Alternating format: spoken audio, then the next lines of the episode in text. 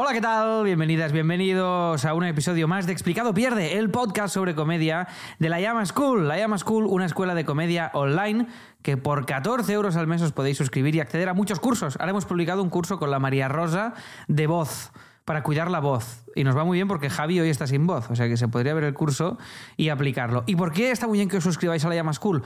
Pues porque así podremos fichar colaboradores más buenos para el podcast y, aprender- y- y aprenderéis a hacer tanta gracia como la cara de Quique García. Hoy me he metido con los tres, nada más empezar. Pero, ¿Qué os parece?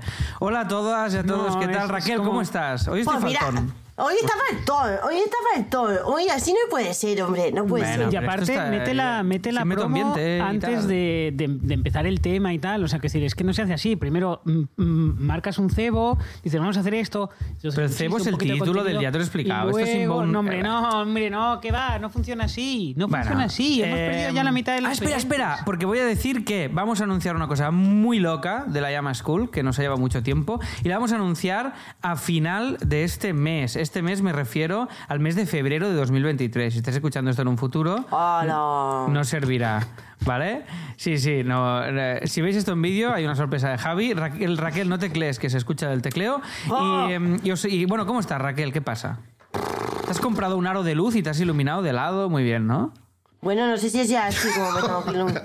Pero, Es que ahora se ve mal. ¿Pero qué te pasa hoy, Alex? Ah, tío, que me estoy- me Quique, estoy- me- dile que me- algo. Que me estoy Hoy divirtiendo vienes un a poco, tope. hombre. Hoy vienes a tope. Me he iluminado de la porque no me cabe el aro ahí. Pero que Venga, está ¿Dónde bien, que pongo está- el aro? ¿Dónde Pero- pongo el aro? Pero no había. Mira el aro. A ver, parece un ¿Dónde? astronauta, parece un astronauta, 2001. Te- Pero que no, no había ironía en mi comentario. ¿Por qué, Bueno. ¿Por qué el- suponéis ironía? Bueno, Raquel, está perfecta. Raquel, genial. Javi, tú estás sin voz, pero haremos un sí, podcast. sin voz y, y- y con niebla, como siempre.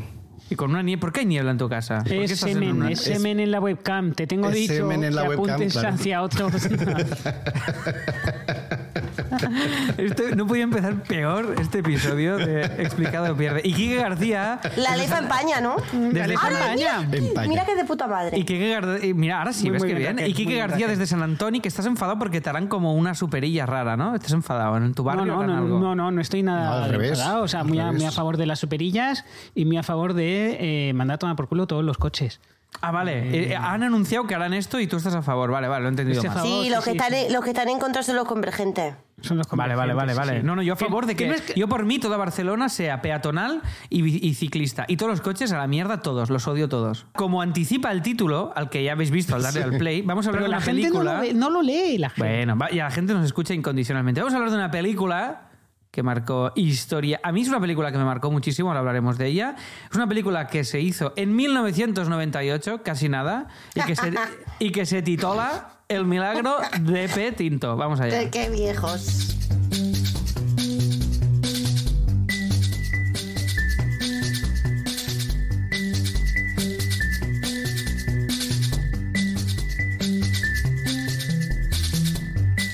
Me marcó, me marcó mucho. me marcó Anda, sí.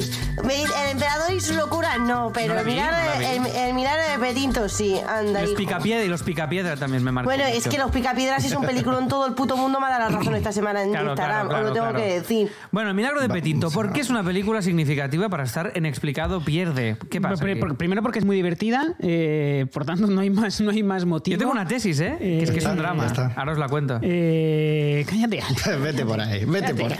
¿Pero qué te pasa hoy, Alex? ¿Tú qué has Nada. venido hoy aquí?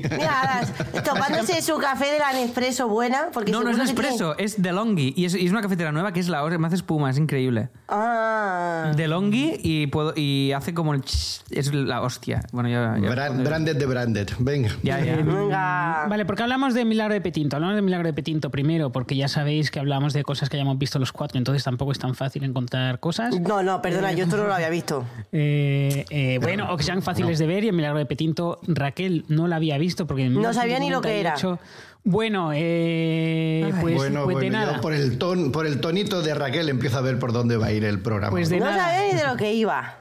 Pues de nada, Raquel. Eh, en 1998 eh, es una peli que en su momento era una, era una rareza y... eh, No, ahora, 20 ahora, ahora no es rara, que va. Ve- 25 años después eh, sigue siéndolo. Es eh, una película de Guillermo Fesser, eh, ay, perdón, Guille- de Javier de- Fesser. de Javier Fesser. Pero ojo, Javier eh, Fesser Pérez de Petinto se llama. ¿Sabíais esto, Claro, chavales? claro. Eh, sí, sí, sí, lo sabía.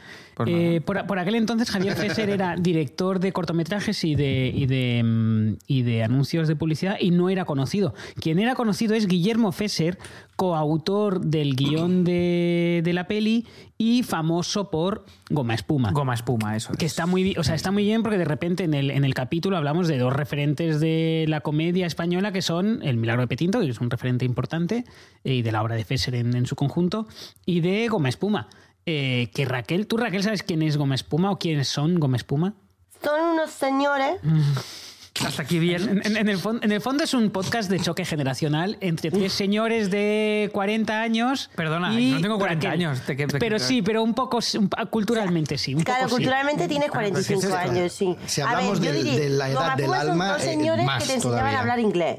De forma muy graciosa. No exacta, sí y no exacta. Sí, o sea, una de las, mm, algunos de los vídeos más virales, porque de hecho Goma Espuma fue muy popular, se hizo muy popular en los albores de Internet en España y cuando ya eran, ya estaban consagrados eh, como dúo cómico radiofónico, poniendo vocecillas, y ellos ya se llamaban Goma Espuma, les dieron un programa de tele que creo que fue en Telecinco con muñecos de Goma Espuma, Sí.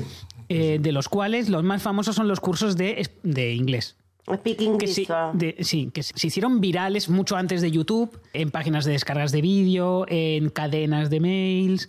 Y quizá es lo que más se recuerda de ellos, pero Goma Espuma fue un fenómeno radiofónico importantísimo en su momento. De hecho, Pero eh, marcaron, marcaron historia Goma espuma en radio. Marcaron historia. A mí me llegaba, tío, me acuerdo de la época cuando no había todavía podcast como tal ni nada, el audio de, la, de Santa Claus, la carta a Papá Noel. sí, es, De- es- es- es uno de los. eh, Hostia, de- eso de me sus- llegó, tío, por mil lados, durante años, ¿eh? además. Eh, sí, es que es. eh, Entonces, el Guillermo Fesser, Guillermo el Fesser es, es- Guillermo Fesser y Juan Luis goma Cano de son. Puma. Sí, o espuma de goma espuma. Eh, Goma Guillermo espuma. Fesser y Juan Luis Cano Son eran el- son el dúo Corchopan, como se hacían llamar, eh, goma espuma. Básicamente un programa de radio, mm, un matinal de M80. No estuvieron tantos años para lo importantísima que es la marca Goma Espuma, es decir, no fue un programa tan longevo y de hecho son famosos por ser muy divertidos, por tener algunos de los vídeos barra eh, archivos de audio, como la carta a los Reyes que ha mencionado ¿Reyes o Alex. Santa Claus? No- Re- Reyes o que Santa Claus, no me acuerdo. Creo que Santa Em, Claus. Me suena Y, Santa Claus, creo. Os voy a decir cuánto duró a ver Goma Espuma, a ver si lo encuentro. Eh, y eh, un día podríamos hacer un explicado verde, si queréis, de cosas que han durado muy poco y que han sido muy míticas. Pero esto José ya, Mota. eh, ya lo hablaremos. Vale, quiero, quiero lanzar. Vale, Pues- ahora que. Pues ese día que venga, ese día que venga Avi, que se. eh, ¿Le gusta José Mota a mí? No, no, no, no. No, no, a- no, a- Avi suele recordar cosas que han durado muy poco y que son. Y que son, y que son Pero cosas rollo Mr. Bean, que tienen muy pocos episodios y, son, y se han hecho clásicos. Claro, La- en, en- en ese sentido, todo lo que es eh, producto televisivo de Reino Unido. mm, entra- pero las, tras- las trasinas entraría también aquí. Pero bueno, creo que da- nos da para crear un programa. ¿eh? La Si cosa es que Go-. Go- Go- Goma Espuma era, era eso, un programa de radio, ponían vocecillas, tenían personajes recurrentes. Como José Mota. muy- era todo muy. Sí, un poco, un poco. Un poco como José Mota, eh, pero de radio. Eran muy de. Hacían una cosa muy divertida en el programa, que es una cosa que, que ya no se hace hoy en día, que nadie se atreve a hacer hoy en día, que era. Se metían mucho con Jesús Polanco. Jesús Polanco era el jefe de Prisa, eh, que ya falleció. Fijaos con qué respeto lo digo, porque aún trabajo en la SER. Y es algo que nadie más se, se- se- se atrevía a hacer. O sea, mm, en, en- en aquel momento ellos lo hacían porque lo hacían de manera muy, muy divertida.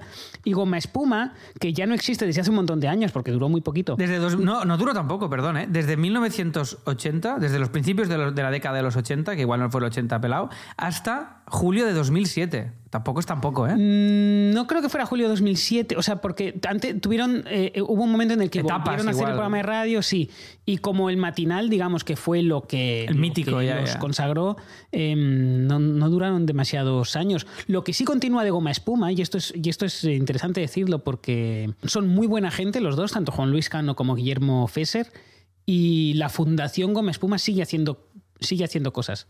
Es una ONG que fundaron ellos en su momento y siguen siendo muy activos en su labor humanitaria. Guillermo Fesser de vez en cuando se hace viral, de vez en cuando, en Twitter porque hace hilos sobre política americana, porque se fue a vivir a Estados Unidos hace bastantes, hace bastantes años.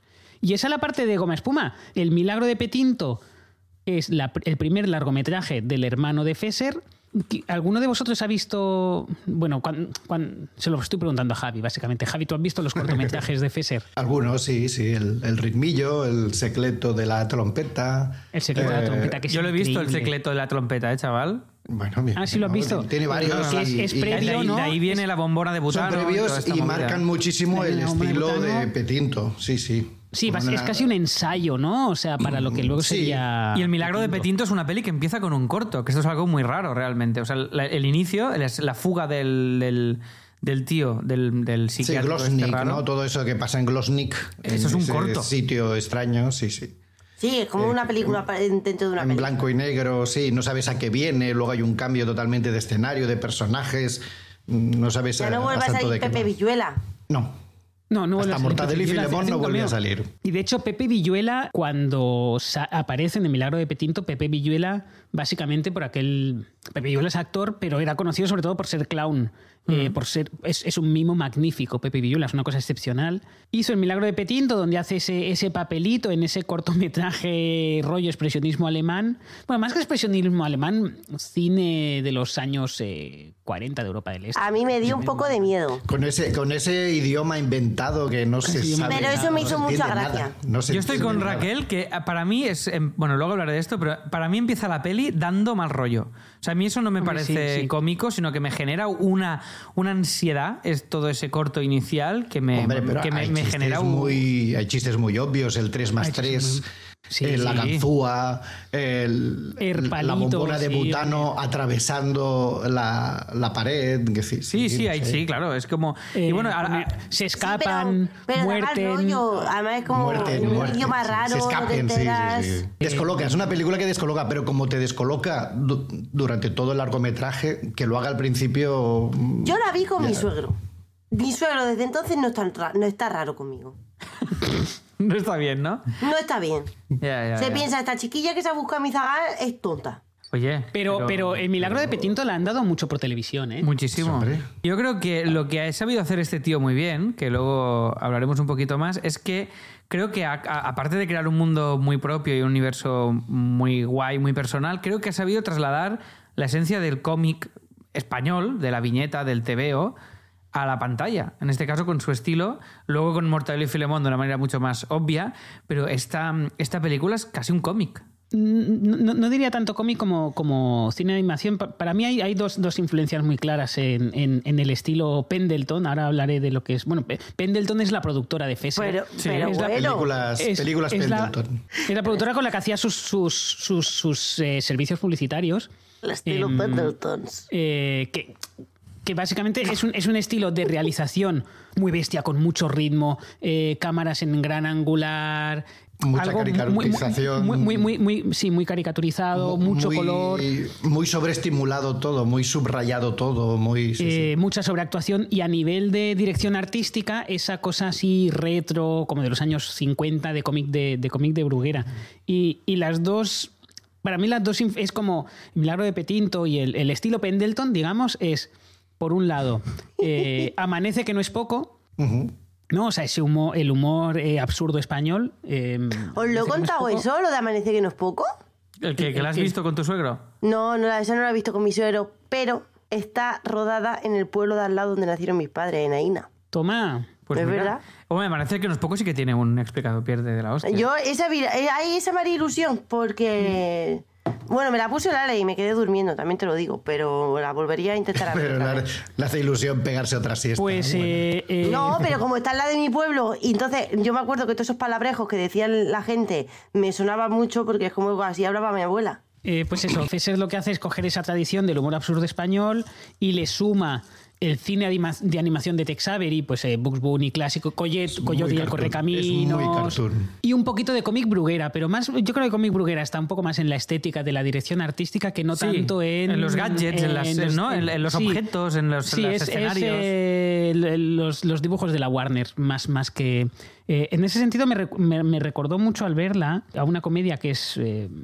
Que cuando la vi en su momento no me pareció tan buena y, y cuando la revisé hace un par de años me pareció una puta obra maestra que es Raising Arizona, Arizona Baby de los Cohen, que tiene un Sí. estilo de cámara Nicolas Cage, ¿no? Es el... eh, con Nicolas Cage, una de las no sé si la primera peli de Nicolas Cage y la segunda peli de los Cohen, creo recordar. Y el estilo de cámara, el estilo de montaje es muy parecido al de al de al del Milagro de Petinto. Diría que en el Milagro de Petinto es aún más exagerado. O sea, Arizona Baby es muy caricaturesca, la cámara se mueve un montón, gran angular súper forzado, todo enfocadísimo, mucho color, no hay, no hay profundidad de campo. La profundidad de campo es, para quien es, es un concepto de, es, es, vamos, una cosa muy sencilla la fotografía, que es que tú pones algo en primer plano, por ejemplo, mi, mi, mi, mi mano ahora se enfocará, Enfocada, sí. y el fondo está desenfocado. Pero eso significa que hay poca profundidad de campo. Y las pelis con mucha profundidad de campo es que todo está enfocado. Entonces son un poco abruman un poco, es como es todo un poquito más, más plano y todo tiene un poquito Y más, más, de y más cómic en el fondo, que y todo más, en, un en poquito más cómic, sí, no, es hay, más no hay desenfoque Sí, como es que tal. es- Es un esa poquito misma más- lógica en la- con la que se dibujan las viñetas y en las que se resaltan los elementos importantes es como la que se puede ver en, en la fotografía de, de la película. Eh, Raquel, has hablado de tu suegro, pero quiero saber, eh, antes de empezar, si, si te gustó porque no te has pronunciado. La verdad es que me gustó.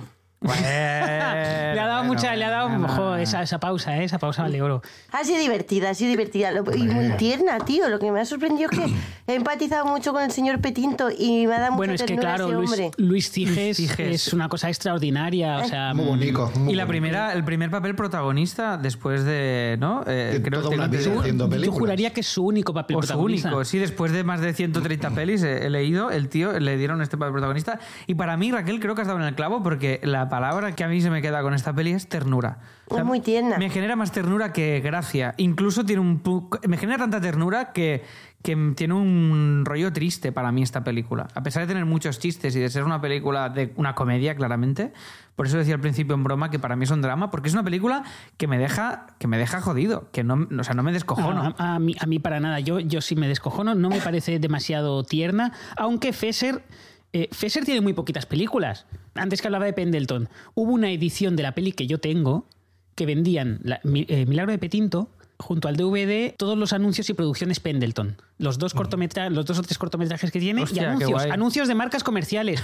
Uno de los cuales es el de Zumos Postobón. Es, ¿Qué? eh, Zumos Postobón, es una marca de Zumos Postobón. Y es un anuncio muy, muy, muy costumbrista, muy castizo. Naranja, manzana y melocotón, creo que era así el eslogan. Con rimas donde aparece el actor que hace de Pancho. El, act- sí, El actor haciendo, gordote. haciendo, haciendo de, señora, ¿no? Haciendo de, Ah, no, de- haciendo de, de señora, eh, diciendo, cuando mi niño, no sé qué, yo le pongo un zumo de postón. Y, y el niño, niño- me dice, que su niño mamá, es un que de postón, mayor". que de postón. Y que no se deje el bocadillo. Y sale un bocadillo como súper caricaturesco, en fin, eh, eh, es Una muy tortilla de patatas entera ahí dentro. Sí, sí, es, eh, es muy caricaturesco, muy petinto y, el, y en, en el DVD venían los, los anuncios y era como, joder. Hay anuncios yo- yo- loquísimos. Yo que empecé Sí, a estudiar audiovisuales, poco después era como, Buah, yo quiero hacer esto. A mí no me parece excesivamente tierna, a mí me hace, me hace reír, me hace A mí me ha parecido muy tierna, tío. Me hace reír muchísimo. Creo Y que un Luis poco Ciges, drama. Luis Ciges le aporta esa parte de ternura, pero la parte de drama está en Fesser. ¿Por qué? Porque Fesser estrena El Milagro de Petinto, luego estrena la que entonces rompió récords a nivel de taquilla de, de cine español, que es Mortadelo y Filemón. La gran aventura de Mortadelo y La Filemón. gran aventura sí. de Mortadelo y Filemón. 2003. Eh, que Era se ha la hecho- película que él ha quería hacer se- realmente. se ha hecho semiviral est- estos últimos meses porque eh, hay gente moviendo clips loquísimos, descontextualizados de la peli, que es muy salvaje pese a Ah, ser infantil. sí, sí, sí, que sale el y claro, están- facha, la, la sí. generación, la generación Z está que no entiende nada porque la peli rompe todos los... Porque se mata un gato, se pone en un rodillo un gato. La, la peli Sí, es muy sí, sí. salvaje, en algunas cosas es muy salvaje, no es para nada infantil. Y luego hizo El Camino, Uh. Fesser, que es un Camino a secas. Sí, sí, es Camino a secas, es que es un dramón. chunguísima esa película. Chunguísima. Uh, Pero hasta, hasta sádica, diría incluso. uh. Sí, sí, no, yo, yo no la he querido ver. Esa Yo no la he visto porque el cartel ya me, me, me, me ponía Sí, a un no, nivel yo, de, yo- de yo- yo vi el, el- que digo, no quiero ver esto. Yo vi el tráiler en su momento y fue, hostia, eh, no, no, lo- Es no dura lo- de cojones, ¿no? No lo quiero ver. no. ¿Y cuál es la siguiente película de Fesser? Bastantes años después, de hecho de 2018, Campeones. Nuevo Bueno, no, récord de... a- al final todos mueren, Mortadelo y Filemón contra Jimmy no sé cuántos y luego campeón. Ah, Bueno, contra sí, Jimmy el Cachondo, Jimmy el que es una peli de animación. eh, Sí, de lo que animación, pasa es sí, sí. Sí, es cierto que es de animación. Ha hecho mucho cortometraje, ha hecho mucha publicidad. Y Campeones, también nuevo récord en taquilla. Campeones, una peli. Me gustó mucho a mí, campeones, ¿eh? Me gustó mucho. Y- y Campeones esto, es una peli de- eh, muy de no hay- industria, no hay- muy No hay digna. películas sin Goya, ¿eh? todas premiadas. Y la última peli Todas. suya, producida por Amazon Prime, es una peli. Historias impresentables. No, se llama Historias Lamentables, pero también podría ser impresentables. Porque ¿No eran impresentables? peli Ah, pues no, pues Impresentables, sí. Lamentables. Me. Lamentables, ¿Sí? lamentables, perdón. Sí. es, eh, la peli más. ir- Bueno, sin haber visto Camino, creo que es su peli más irregular y aún así tiene destellos brillantes. ¿eh? O sea, es una peli rara, con historias cruzadas. eh, para mí no te- son como varios cortos suyos. A sea, mí sí, me, me me gustó un poco bastante por- esta sí. peli, me atrapó bastante locamente.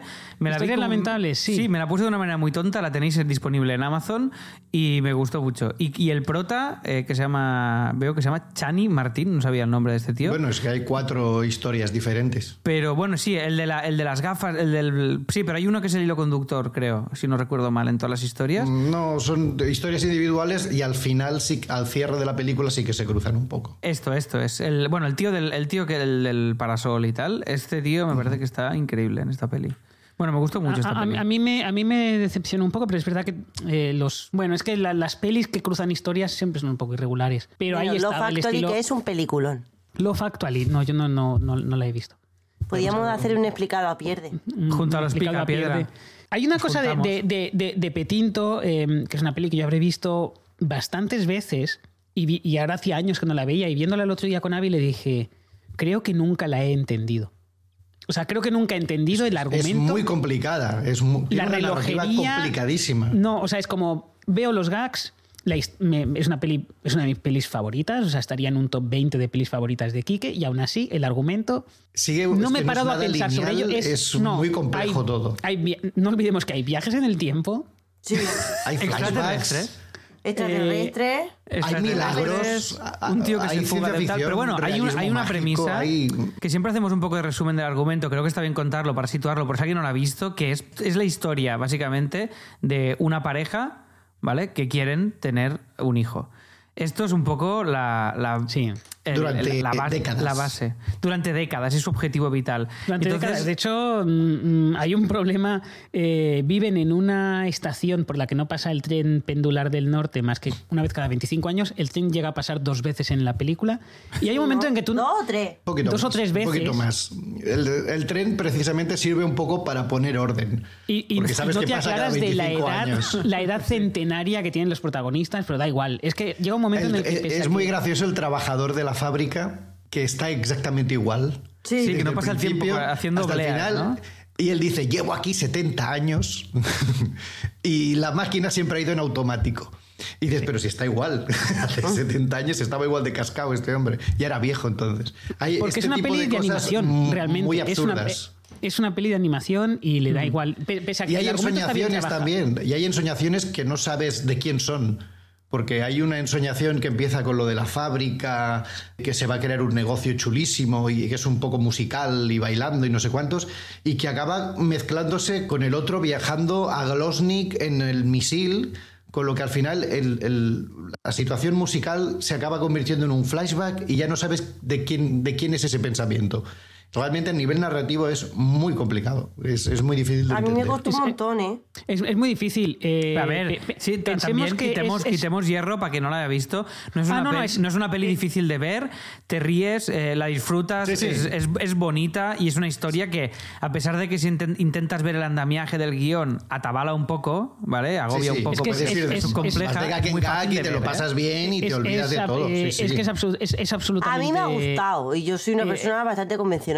Muy disfrutable, sí. Es, Sí, sí, es, sí, sí, eh, es bastante secundario lo que es la relojería de- del, del- del guion, que además está justificada en base a chistes absolutamente tontos de vez en cuando. Pensemos que es- la historia es de un matrimonio que quiere tener un hijo eh, y no pueden tener un hijo porque al hablar con alguien ellos no, en la, ven... en la No, gasolinera. no, no, al hablar no, lo, lo ven eh, En la. Lo ven de lejos. Lo ven de Eh, lejos. Si- si- siendo niños ven, ven que... un- Porque un son señor- novios desde muy pequeños, desde el cole. un señor ha tenido ha- tiene muchos hijos y le dicen cómo es que tiene tantos hijos porque bueno mi mujer y yo tralarí tralarí se tira de los se tira de los tirantes Y entonces. Tralarí, dicen, dice "Ah, vale, tralarí, tralarí, mientras se tira de los tirantes, em, como en loop, y soy el ruidito de ñec, ñec, de tirar de los tirantes. Y entonces ellos dicen, ah, pues así es como se tienen hijos, así que no logran tener hijos nunca, porque es- básicamente se dedican cada noche a hacer, eh, a, a tirar, a tirar de los tirantes. ella se estira en la cama y eh, él se queda así, de pie. tac, tac, tac, eh, tac, pero lo cierto es que por su casa llegan dos marcianitos, llegan... De eh, pronto un día. Que coincide un- cuando lo han pedido un a San señor Nicolás. llamado Pancho, al que deciden que es su hijo, y llega un niño negro de África. Eh, dicho esto, cuando he dicho dos marcianitos es porque son dos señores con enanismo. Es decir, la película eh, tiene 25 años y hay algunos chistes que vistos desde hoy en día son muy salvajes. Sí, sí, no, pasa- Hay- no pasarían ciertos hay chistes. eh, el, el niño negro que aparece de África le cae un yunque en la cabeza y es muy violento en ese momento. Es decir, es, Porque no, pese no a viene ser muy nada, caricaturesco no y muy de cine de anima y muy gag de animación, o sea, muy del coyote. Eh, lo cierto es que hay un niño negro llegado del tercer mundo prácticamente que ha llegado por correo con una carta cogida con la boca y le cae un yunque en la cabeza. Porque ellos van No, pidiendo. bueno, él eh, llega por milagro, aparece Ellos van pidiendo llega por a una cuna, virgen que por favor les llegue ya el hijo que están deseando y que llevan deseando toda la vida. Y cuando finalmente parece que ese hijo va a venir, que es, y es eh, lo que tú dices, el- un, un pobre niño africano que viene con toda ilusión corriendo por el campo, de- para, porque es el milagro para ser eh, el hijo adoptado de ellos, de repente pues esto le cae un yunque. Pero no y- es el momento más raro de la película, o sea, el momento raro. Bueno, el más raro, no sé si es el Hombre, más raro. un No, pero por ejemplo, hay- hay- hay mucho- hay- el momento más incómodo para Más mí. incorrecto, No, sí. ma- no, no, el más incorrecto. Ah, incorrecto. Bueno, El tralarí, tralarí, de verdad. Ya. Ah, Eh, bueno, sí. Sí. Hay, hay- hay una única escena de sexo en la película, que es la de Pancho, que en ningún momento admite ser el hijo de la familia, simplemente los dos. Claro, todos son malos entendidos. Esto, Son- toda la película está llena de malos entendidos, de diálogos absurdos. Sí, creo, Bueno. creo que, creo que de, de hecho creo que es absurdo intentar comentar eh, algunos El argumento. sí. La, lógica son esta, pareja de gente No muy buena, muy buena, que, que ella es ciega y él es un señor. Y- están de rodeados de gorrones, y entonces van, lle- queremos que venga un hijo y llegan dos aliens demenciales en una nave y los adoptan. Luego llega el, el que se ha escapado de un manicomio con la bombona de butano y entonces ese sí que es el hijo que por fin estaban esperando. Y a partir de aquí van pasando todo de cosas. Pero esto es un poco el eje de la peli, tampoco es tan complicado de, de entender. No, no, no, simplemente eh, hay una cosa bonita y es que hay bastantes chistes capacitistas. El capacitismo básicamente es discriminación respecto a alguien con minusvalías, digamos. O sea, incluso minusvalías es una palabra inapropiada porque se dice con capacidades diferentes. Da igual, bueno, me estáis entendiendo. Yo recuerdo una vez eh, que estaban dando Milagro Petinto por, por la tele y mis, mis padres la, la odiaron. Eh, habla- habla- hablaba de, de, mm, que una cosa bonita de la peli es que hay chistes bastante salvajes con el hecho de que la mujer protagonista es ciega bastante salvajes, desde que la atropella un tren que no ve venir, hasta que folla con alguien con quien aparentemente no quiere follar, como con, y, en fin, eh, eh, Pero ya presenta- sabe con quién lo hace. no lo sé, no lo sé Yo si creo lo que sí, sabe. o sea, claro. En, en cua- en cualquier caso, digamos, la aproximación a la invidencia no es la más respetuosa posible. Y la aproximación al enanismo No, no. tampoco. Pero luego el, el- el- el director es el que ha rodado Campeones, que es una peli que destaca por un tratamiento de, de, mm, pues de las enfermedades mentales, sobre todo, muy, muy respetuoso y muy con personajes redondos, con personajes complejos. Una eh, peli muy divertida, muy tierna y. Aparte de una peli y- bastante divertida. Pese a todo, o sea, pese a lo que acabo de decir, eh, no es una peli de mal gusto, porque es tan de dibujos animados. Estás en un código tan loco que no hay. Es, na- no- es naif, todo es bastante Sí, naif. es- no, hay sí, un, no hay nadie adulto, no hay un punto de vista cruel, no hay un análisis, no hay maldad en ningún caso. Hay, hay un humor muy pasado de vueltas y seguramente que eh, un, poco, un poco mal envejecido, pero no se ve mala intención en ningún caso, creo yo. También envejecido porque es una peli de los, del 98, pero que el universo es de los 50 y por tanto ad- adopta ese punto de vista. Claro, claro, porque eh, se ve el nodo ahí con esta, fa- la- los Peláez, que son los que adoptan al negrito de África, que hay un momento que se ve a dos exploradores que llevan a un negrito atado, que es Ah, bastante sí, sí, sí. chungo de ver Pa- eso. pa- pa- es bastante chungo de ver, sí. Es que ya no sabes si Sí, realmente lo que está haciendo que es, es- pero ya no, pero que lo que estás lo que no sabes si lo que está haciendo la película es criticar ese tono previo. Yo creo que sí que hay, porque, porque hay parodia del nodo, hay una parodia del. ¿Sabes? O sea, hay una parodia de esa visión del eh, franquismo respecto a ciertos temas. Hay mucho cazurro, hay mucho cazurro en general. sí, sí, sí, sí. Sí, bueno, y, en todo el momento escuela con el profe que le tira el borrador. Eso me, gustó un montón. ahí te está enseñando como una España, pues esto, lo que comentáis, una España casi que es la misma que ves en Amanece que no es poco. O sea, es una, ¿no? Eh, eh, es una cosa hay un momento que, que, hay como una crítica un poco a la iglesia que también está bastante guay.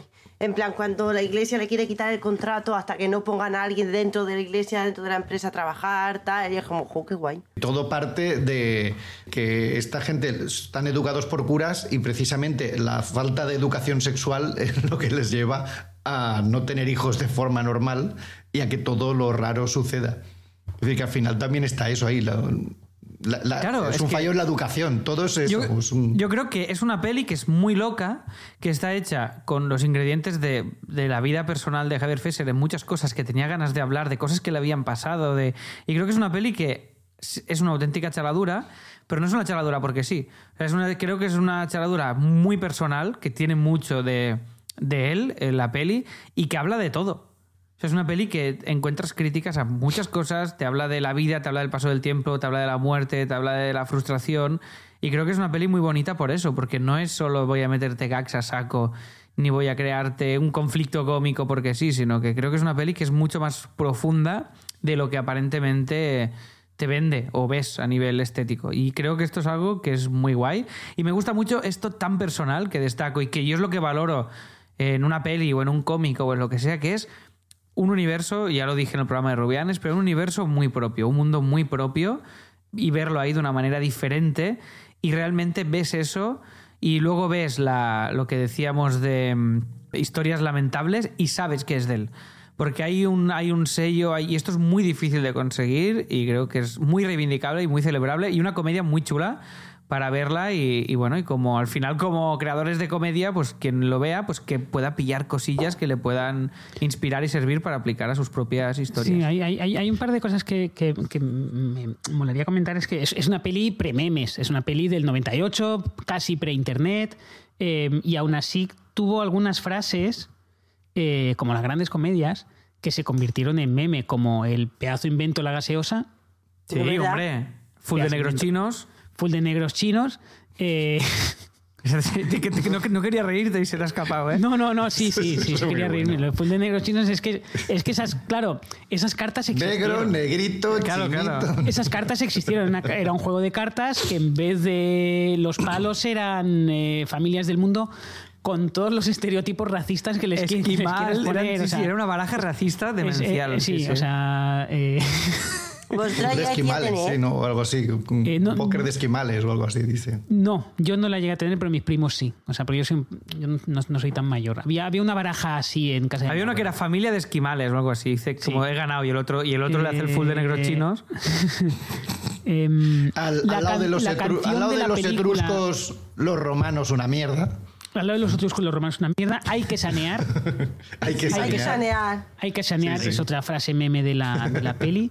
Em, y Fesser es el autor de, de, una serie de vídeos de los que nadie se acuerda porque son divertidísimos. Eran vídeos de 5 segundos para promocionar el, el No Todo Film Fest.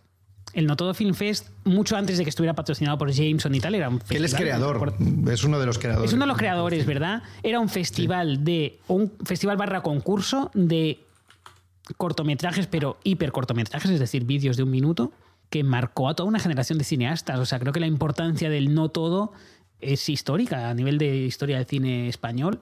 Hay una generación de cineastas que son todos ganadores del, del, no todo en algún momento, colegas de ganadores del no todo, o que se entrenaron cada año haciendo un cortometraje para presentarlo al no todo, que han hecho cine después.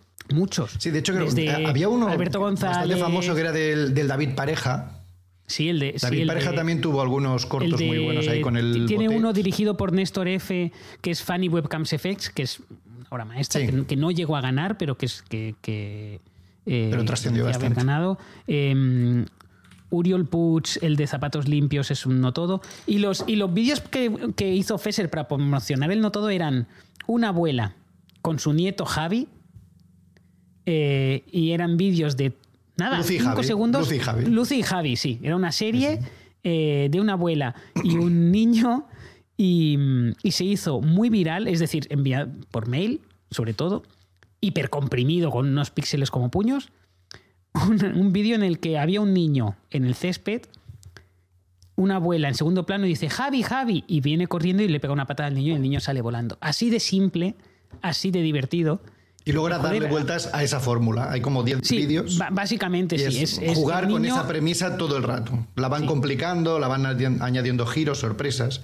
Pero es el, Eh. el niño acaba estampado siempre. Sí, o semi estampado. Hay, un, hay uno muy famoso también en el que está la abuela mirando con el niño en brazos, mirando a los, ambos lados de la carretera, esperando a ver si, si puede Sí, cruzar. sí.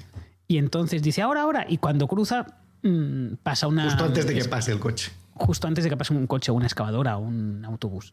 Eh, nada, con, con efectos digitales muy bien, muy bien paridos. eh, y joder, esos, esos vídeos son son súper divertidos, nadie se acuerda de ellos. Y el no todo sí que es súper importante, creo yo. Pero o sea, una, una- una de las cosas que llaman también mucho la atención de Petinto y que llamó muchísimo la atención en esa época eran los efectos especiales. Y Sí, es verdad que película española y con efectos especiales. Que Sí, pero algo tan chorra no- como el coche volando, ¿sabes? Y ya es algo que te, lo- que te lo están... Claro, o sea, es que este hombre tiene, un imaginario fino. muy loco, pero si no fuera por esos efectos especiales, no lo podría haber hecho. Y creo que eso era también lo que impactó de esta película. Totalmente. que, con una, eh, factura imagen, eh, muy, sí. muy retro, pero con unos efectos especiales Sí, de hecho, brutales. ganó, ganó Es- el es Goya choque mejores, de- efectos, a mejores efectos especiales. verdad. Es que es ese choque entre lo retrofuturista, que es que un ovni sea un 600, Sí. eh, con, con que tú realmente en pantalla, en el año 98, estés pudiendo ver unos efectos especiales en una peli española que era inaudito. Es que, claro, Como ahora. español te petaba la cabeza con Y, esta y un película cuidado por- a todos los increíble niveles. en esto que dices, Javi, que, que creo que es destacable y muchas veces lo damos por sentado, de esta estética y del, del equipo de arte y de atrezzo y de, y de escenografía de esa peli y de vestuario, que todo real, o sea, te, te genera realmente la sensación de un mundo único, ultra coherente y muy diferente a todo lo que has visto o conoces. Y, y está todo muy fino. O sea, realmente todo, ¿sabes? Lo que- Desde el 600 este que vuela hasta... Y, y imágenes, imágenes icónicas. O sea, el tío con el traje y el gorro y la bombona de butano. O sea, son como... Son imágenes que son camisetas. O sea, y, y- y en la peli tienes 50. Y son, y son la hostia, realmente. La- las imágenes que logra crear esta, esta peli son... son el, el tío vestido de astronauta, todas estas cosas. Es que Bueno, ahora, ahora- hemos hablado ahora de, de usillos, usillos con los inventos del- de la marca Mi Casa. Una suerte de acme española.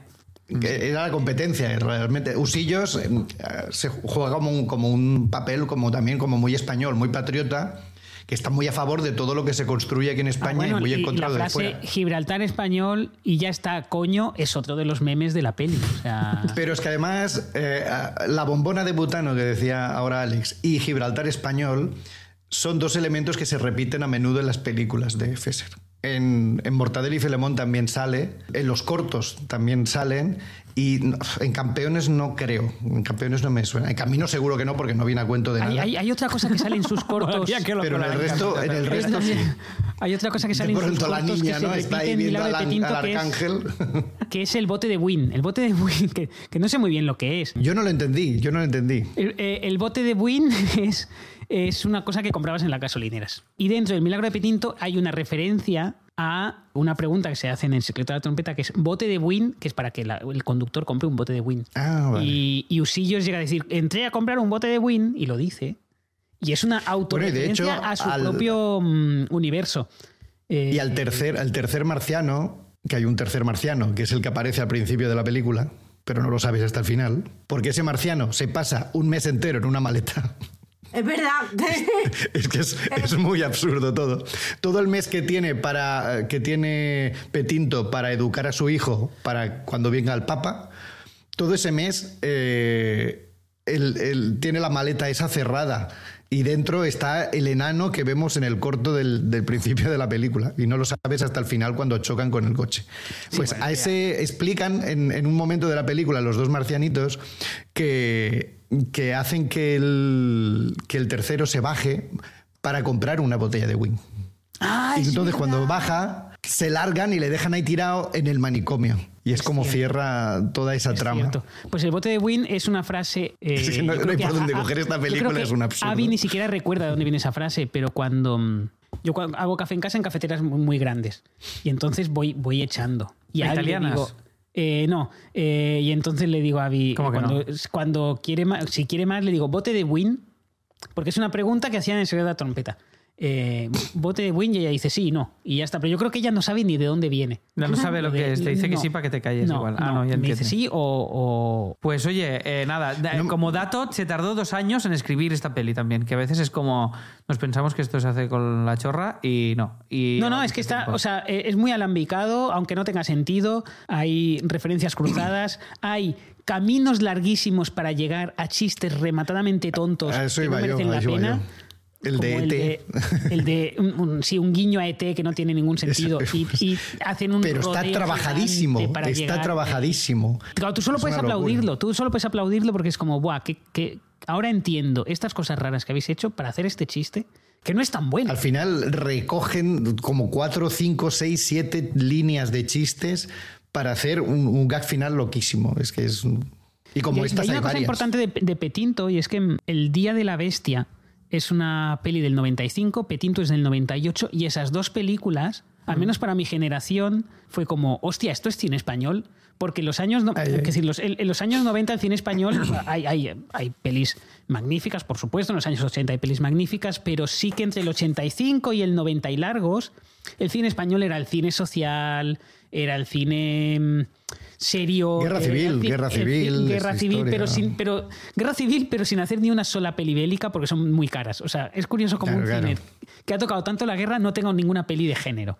Maquis, todo era Maquis, que es más barato, que son Y de repente eh, ves El Día de la Bestia y tres años después ves El Milagro de Petinto y es como, hostia, eh, o sea, son, son, muy importantes esas, esas, eh, esas, esas, esas, dos pelis, porque veníamos del, del, del cine marcado por eh, Pilar Miró y tal, que es bueno, que, está muy bien, que decir que no hay que despreciarlo, pero joder, estas dos pelis tratan de hacer eso creo que reconectó con mucha gente que estaba desconectada del cine español. bueno, a una generación, la mía, que era adolescente por aquella época o tardo adolescente.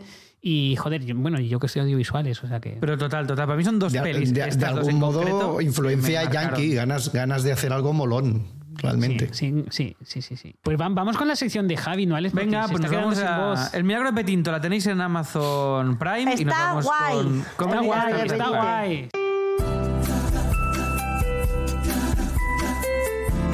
A ver, Javi, cómo lo hace hoy para hacer sin voz la sección del Comedy Estoy un poco jodido, ¿eh? Hoy, hoy, vamos a hacerlo corto, no sin voz. Javi, ¿qué te pasa? Que estoy afónico. ¿Por qué? No, estoy resfriado, estoy resfriado. Javilón, eh, resfriado, con su Starter Pack. Cuéntanos, o, o, o te lanzamos preguntas, o cómo, cómo las cambiamos. Empezamos, tenéis 10. Tenemos Vale, es una película, por lo tanto, si es una película. ¿Por qué dices que es una película? ¿Quién ha dicho que es una película? No, escuchadme. Ah, vale, vale. Hemos hablado de una película. Y cuando se habla de una película, casi siempre el género es diferente. Entonces, posiblemente sea otra cosa que no sea una Vale, ¿es un cómic? No. Vale, mierda. Perdón. Oh, mierda. Me la he jugado, me la he jugado. Pensaba que era Mortadelo y Filemón. Eh... Hombre, pues hubiera estado bien también, sí, sí. Claro. Preguntan cosas. las primeras son las fáciles. Es que no me, es que no me gusta ¿Es una película? pregunta. No. Ve, si te lo he dicho. Bueno, pero había que probarlo. Será una serie. Eh, un no, cómic no, porque habéis dicho que cómic. El cómic ha dicho que no. ¿Es una serie? No. Bueno, a ver, es que luego me vais a matar, pero bueno, no. Hostia. Vale, hay, hay, algo de serie de esto.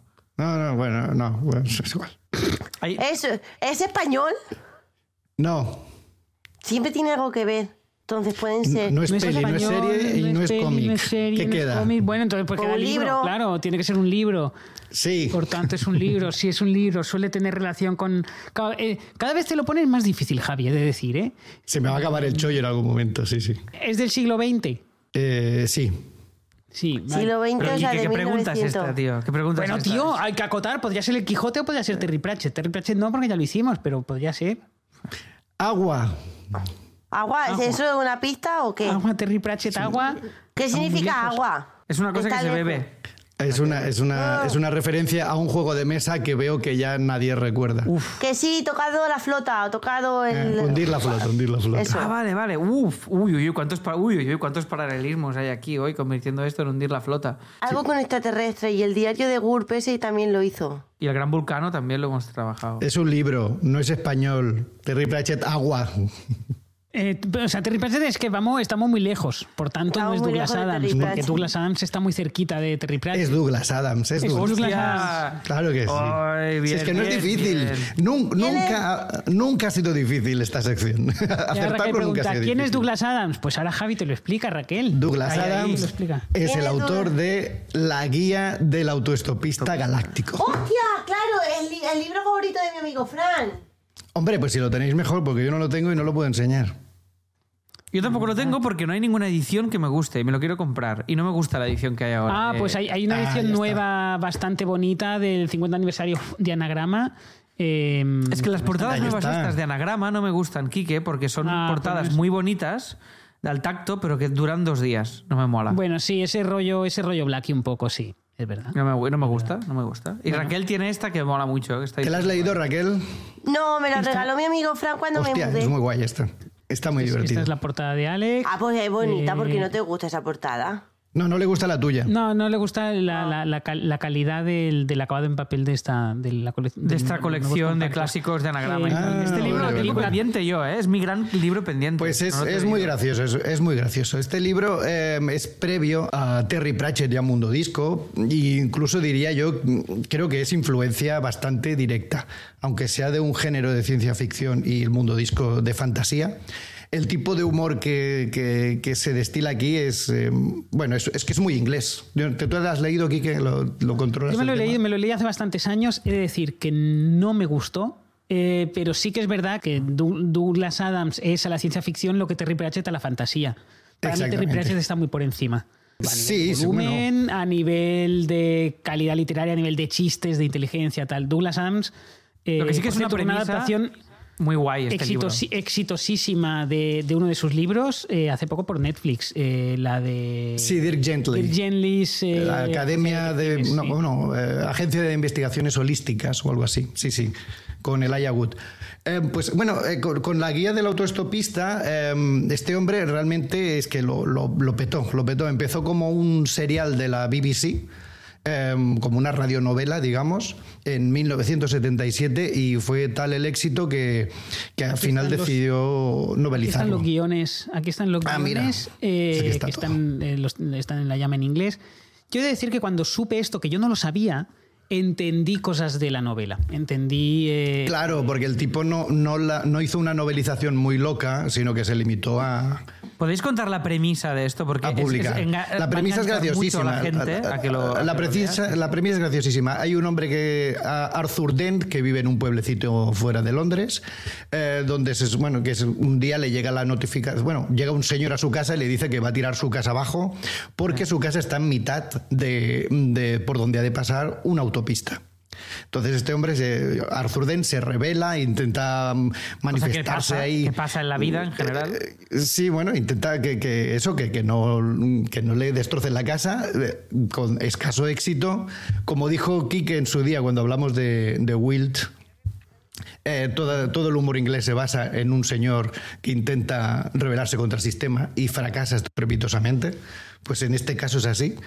Y cuando ya está viendo cómo destruyen su casa, de pronto aparece una nave espacial. Y esa nave espacial anuncia por unos altavoces que van a destruir el planeta Tierra porque coincide que el planeta Tierra está en mitad de por donde ha de pasar Una una autopista autopista, galáctica. galáctica. Sí. Entonces, bueno, pues eso, que estaban avisados, que pusieron una nota en el tablón de anuncios de Neptuno y que si no lo han visto es su culpa.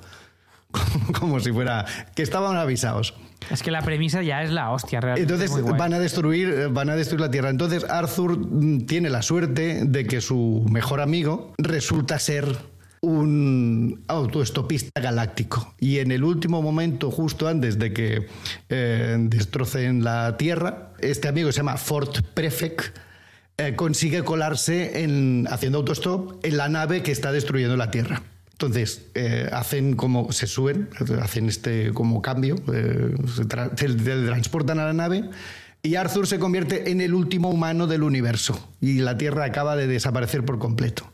Y a partir de aquí ellos dos empiezan pues toda una serie de situaciones como loquísimas en las que no son, sí, no son los dueños de nada de lo que pasa, son víctimas de las circunstancias todo el rato y es una situación racambolesca detrás de otra y ellos simplemente se dejan llevar o, intentan salvarse como puedan. Pero es a, cada situación más ridícula, más absurda y... Mm, y, bueno, es que nada tiene sentido en esta novela. Tiene un humor que rebasa los límites de la realidad. Desde el momento en el que les torturan eh, leyéndoles poesía alienígena, les echan al vacío y son rescatados en el último segundo por una improbabilidad eh, matemática. Hay eh, aparecen en una nave cuya energía es la improbabilidad. Entonces, tiene una especie de regulador en el que puede hacer que pasen cosas absolutamente imprevisibles a más potencia de la nave, más improbable es lo que vaya a pasar alrededor. Y hablamos de cosas absolutamente locas. Pero locas, como yo qué sé, como que te viene, te viene una nave, te va a atacar y de pronto suenan los VGs. Y los VGs interfieren en el ordenador y hace que ese ordenador explote. O sea, eh, estadísticamente imposible, pues esas cosas pasan eh, alrededor de esta nave. Y esta nave está mm, capitaneada por el presidente del universo, que es un tío con dos cabezas y que está buscando un planeta que no existe. Es un poco, me, resuena a Ricky Morty, ¿no? Es lo que te iba a decir. Eh, creo que bueno, hemos visto claro, claro, luego Ricky Morty, que habrá bebido de esto, ya esto no, sonará como ha superado, ¿no? Supongo. Puede ser, es decir, todos son, eh, todos son eh, aventuras mm, locas en el límite de la realidad. Pues eh, y se tratan temas como el significado de la vida, em, unos ordenadores gigantes que se tienen millones de años haciendo cálculos, eh, el origen del planeta Tierra también se explica y nada es lo que parece, está lleno de giros. Y todo esto eh, en, la novela está explicado, está espolvoreado con em, notas de la guía del autostopista galáctico el, símil que hacía mm, con Mundo Disco, si, si, habéis leído novelas de Mundo Disco, eh, está plagada de puntos, o sea, de notas a pie de página. En las notas a pie de página de Mundo Disco te explica pues, detalles, em, aventuras o datos históricos de ese mundo ficticio. En estas novelas lo tienes con la guía. El narrador te va leyendo la guía, que es una especie como de Wikipedia, digámoslo así, Galáctica. De, una Wikipedia galáctica. Y el Ford Prefect, este personaje que os decía antes, es un tipo que tiene como derechos de edición de la Wikipedia esta. Y se dedica a viajar por el universo investigando cosillas para añadirlas a esta Wikipedia que es la guía del universo. Qué chulo. Y, todo, ya os digo, es que es muy complicado de explicar y si explicara muchas cosas al final serían como, como spoilers, pero en realidad es decir que está lleno de personajes muy locos, situaciones que trasvasan los límites de la realidad y que, y que no paran de pasar cosas constantemente y todo con un sentido del humor muy inglés. Si te gusta Mundo Disco es un tono muy, muy similar. Si te gusta Wild, pues es también muy parecido. Y, esta novela, pues eh, es eso, dio pie a cuatro continuaciones más del éxito que tuvo. Es que se han vendido 16 millones de, ejemplares de este libro. Es una locura. Y hay un montón de, Hay cuatro continuaciones más que son El restaurante del fin del mundo, La vida, el universo y todo lo demás. Hasta luego y gracias por el pescado y Informe sobre la Tierra fundamentalmente inofensiva. Son como, ya os digo, dentro de la ciencia ficción son muy famosas y eh, antes que me preguntabais eh, si era una serie, si era un tal, en realidad no lo es, pero de, de este libro se ha hecho una serie de televisión, se ha hecho una película, se ha hecho un cómic y se ha hecho un videojuego. Entonces, cuando me lo habéis preguntado, era yo era una respuesta trampa lo mío, pero, pero claro, yo venía por la novela. Es una cosa que son muchas cosas. La peli es muy digna, em, la peli es muy digna y sé que el videojuego tiene es un como de culto. Pero perdón, ¿eh? es una peli de la guía del autostopista galáctico, esto existe. Existe una película. Sí, fue bastante fue bastante comercial en su momento. El prota, eh, el prota es el Watson de la serie Sherlock, Martin Freeman, Martin sí, Freeman. Sí, dices, tío. Sí, sí, no está nada mal la peli. Primera noticia de que esto existe, madre mía. Es del 2005 la película, fue un, fue un éxito relativo y de hecho el, la imagen eh, robot con depresión es bastante... Es verdad, si no he hablado de eso. Marvin es un, un, robot con tendencia depresiva y Eddie es el ordenador de la nave que tiene personalidad múltiple. Sí, sí. Madre mía. Vale, veo que esto solo está en, en Rakuten TV. Esto no se puede ver. Es esta, no, no, a ver, te suena, ver, no, te suena la imagen de, de este robot Keystone? Primera noticia de esto y no me sonaba ni el robot. O sea, he esquivado esto en mi vida sin querer, no sé por qué. Vas a ahorrarte el libro, ¿no, Alex? Hombre, pero, pero ya. O sea, ya te lo digo ahora. Y no, este robot eh, no lo había visto en mi vida, esto yo. La, la, película en su momento eh, decepcionó mucho, porque claro, son, libros que son muy difíciles de trasladar. son muy queridos. Había mucha expectativa, supongo. Hay mucho fandom y tal. Entonces, bueno. Hay una anécdota loquísima de Elon Musk cuando lanzó un cohete al espacio, dentro metió un coche Tesla y el coche Tesla en la guantera llevaba un ejemplar de la guía del autoestopista. Llevaba una toalla, porque en el libro se explica que la toalla es el objeto más preciado de cualquier autoestopista, y llevaba un cartel de Don't Panic, porque es la portada de la guía. En, el, dentro de la, de la, historia pone Don't Panic en la guía. A, ese nivel de locura hay un, enviaron un coche al sol con un ejemplar del libro porque eh, Elon Musk es un fan absoluto de la, de la saga de novelas. Hola. Y está el 25 de mayo, que es el Día Mundial de la Toalla, donde todos los fans de la guía del autostopista van con una toalla encima todo el día. ¿En serio? Sí, sí. si no lo conocíais, eh, y esto me suena. ¿Y puede ser que el número 42 sea significativo también? Es muy eh, importante el número 42. Vale, lo digo porque hay un festival que se llama 42, que es un festival fantástico en, que se hace en Barcelona, que lleva dos ediciones, a la tercera, y me sonaba que el, nombre del festival se debía a... no, voy a decir el por qué, porque ese es un poco spoiler de, la, historia, pero es muy divertido y es muy importante este número. Sí, de, hecho, eh, es es el kit que mueve todo el, prácticamente todo el, todo el libro. Eh, y la serie en general, porque luego eso es un, Aunque, bueno, todo, el mundo conoce, todo el mundo conoce el significado de, 42. Y de hecho, antes, cuando he enseñado el libro de la edición de Radiofonia. Había un sello ahí de 42, sí. Ponía edición número 42, sí. O sea, son vale. es, es el típico chiste friki que te dice alguien pensando que no vas a entender, pero que conoce absolutamente casi todo el mundo. De hecho, los números de perdidos de la serie estaba basado en el 42 de esta novela. No sé si os acordáis de Perdidos, que tenía esa secuencia de números. Este, todo parte 4, 8, 5, 16, 23, 42, creo. Creo que era así. Y todo es parte de, que en la guía del autoestopista galáctico sale este número. Es, decir, es muy friki todo. Bueno, pues muy, muy divertido, muy recomendable y mm, gracias Javi se por, lee rápido y es por el esfuerzo y por el esfuerzo de voz. Gracias. Hoy ha, quedado, hoy ha quedado raro uno. Hoy ha quedado raro No, ha quedado perfecto. Joaquín Sabina, lo nuestro. Venga, Se peinaba lo garzón.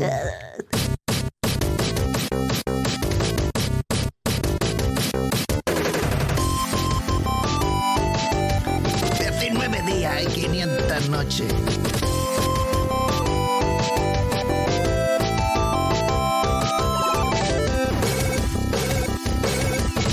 Esto que ha pasado ahora ha demostrado que lo bueno de las canciones de Sabina es la música, porque le cambias la música y se va todo a la mierda. Bueno, esto pasa en muchas canciones. Y, bueno, hay mucho eh, hijo de puta que no se fija en las letras, ¿eh? Que no se fija en las letras. Porque hay mucho hijo de puta que no se fija en las letras. Raquel, ¿qué has visto de la llama School? Eh? El curso de voz que, vendría a ser muy útil. No va a tiempo, Jolín. ¿Qué has visto? ¿Qué has visto? lo, quiero, lo quiero hacer porque me da la sensación de que no sé hablar. Está muy bien el curso de la María Rosa. ¿Pero es de, ¿eh? de locutar también? Eh, es un poco de todo, pero sobre todo conocer el instrumento de la voz, cómo funciona y tal y cual, y trabajarlo bien, entenderlo bien, y, y sirve para stand-up, para grabar, para locutar, para todo. Lo veré, pero no lo he visto, porque he visto otra cosa. He visto, Pánico y Delirio, Masterclass de Radio y Humor de Sergi. ¡Pamia! ¡Qué buena es esta Masterclass! Lástima de que estaba yo, pero lo demás es brutal. ¿Tiene algo que ver con el tema que hemos escogido? No, pero tenía muchas ganas de verla y así en plan, pues ya aprovecho ¿eh? que el río no sé qué pasa por el pisuegra, como dicen ese dicho y he dicho, pues voy a verla. No, Mira, es pisuegra, no es le hacía tanta ilusión a, mucha gente, ha tenido, ha, tenido, mucho éxito, pero aparte nos hacía mucha ilusión a todos, creo aquí que a mí también. Y vino David Martos, colaborador habitual de la Llama School y presentador de Morros de Nutria, que lo tenéis también los martes alternos junto a este podcast tenéis este podcast que podéis buscar. Y vino Martos de Madrid para la masterclass, para, para poder estar... ¿Solo para eso?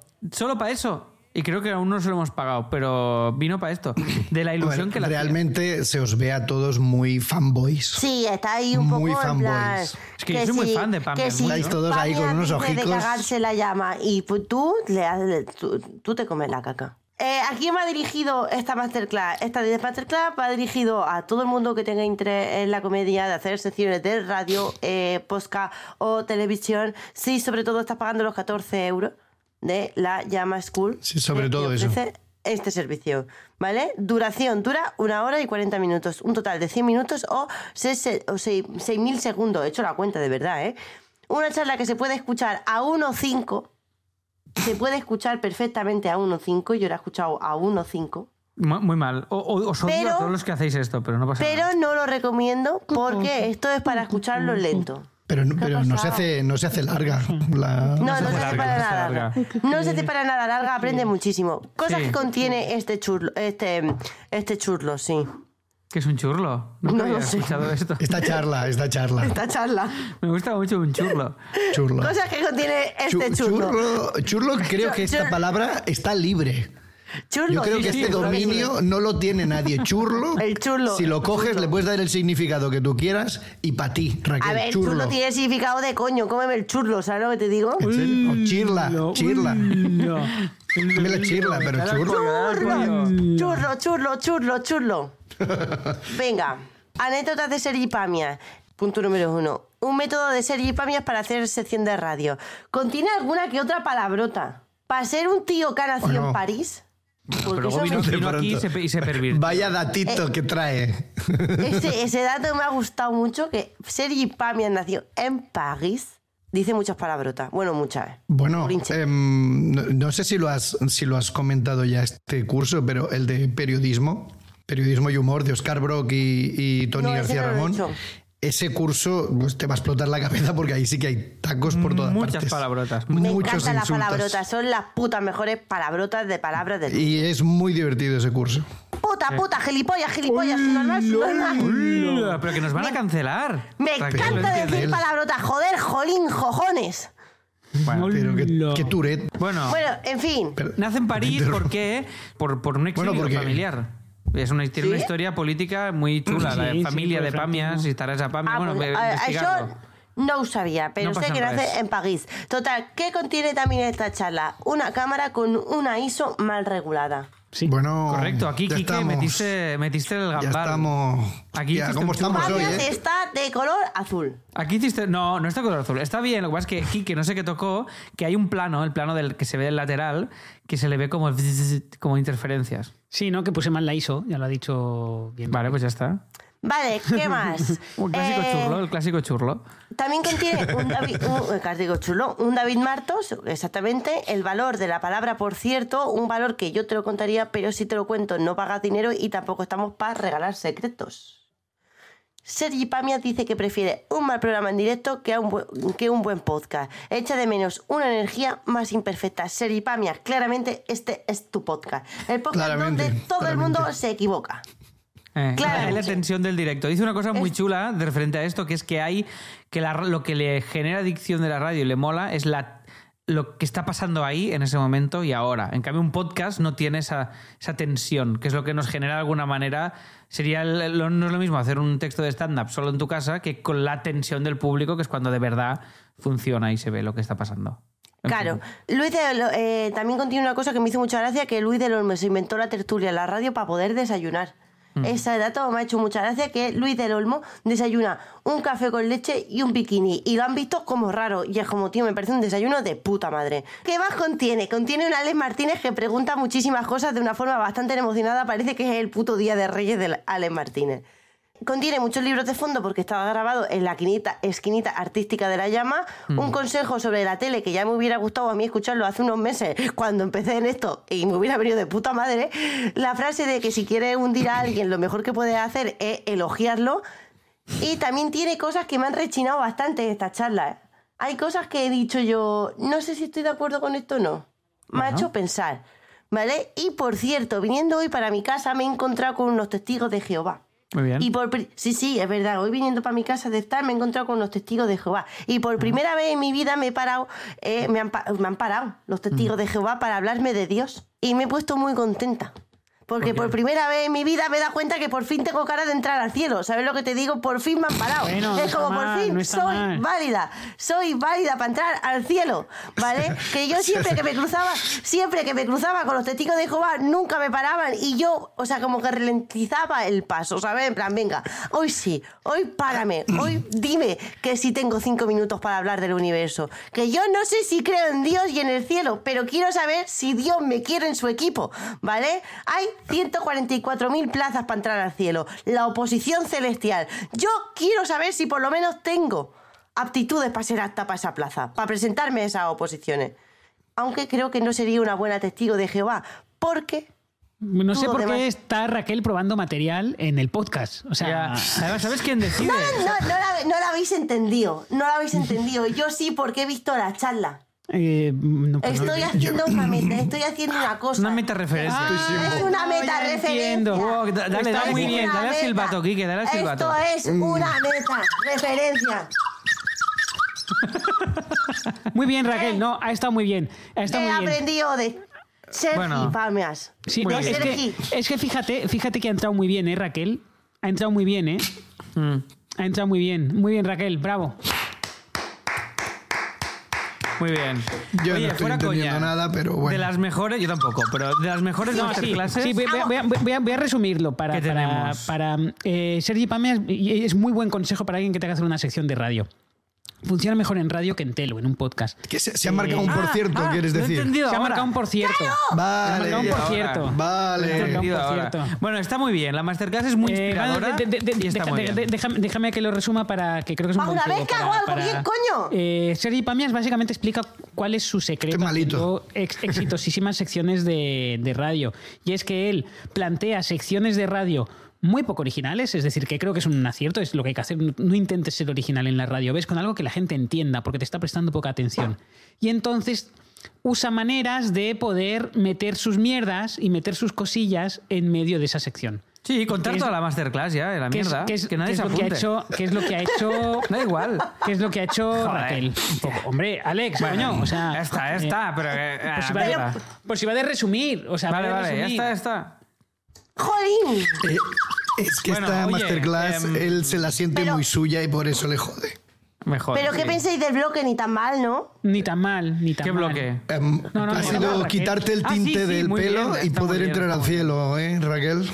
ha sido desteñirte y poder entrar al cielo. Tenemos, tenemos que acabar el podcast ya, Alex. voy muriendo, voy muriendo. Oye, ¿queréis, ¿me dejáis que termine con una, una, con una guinda increíble que no vais a dar crédito? es que imito perfecto a Jesús Vidal el actor de no, no, lo hagas, no lo hagas.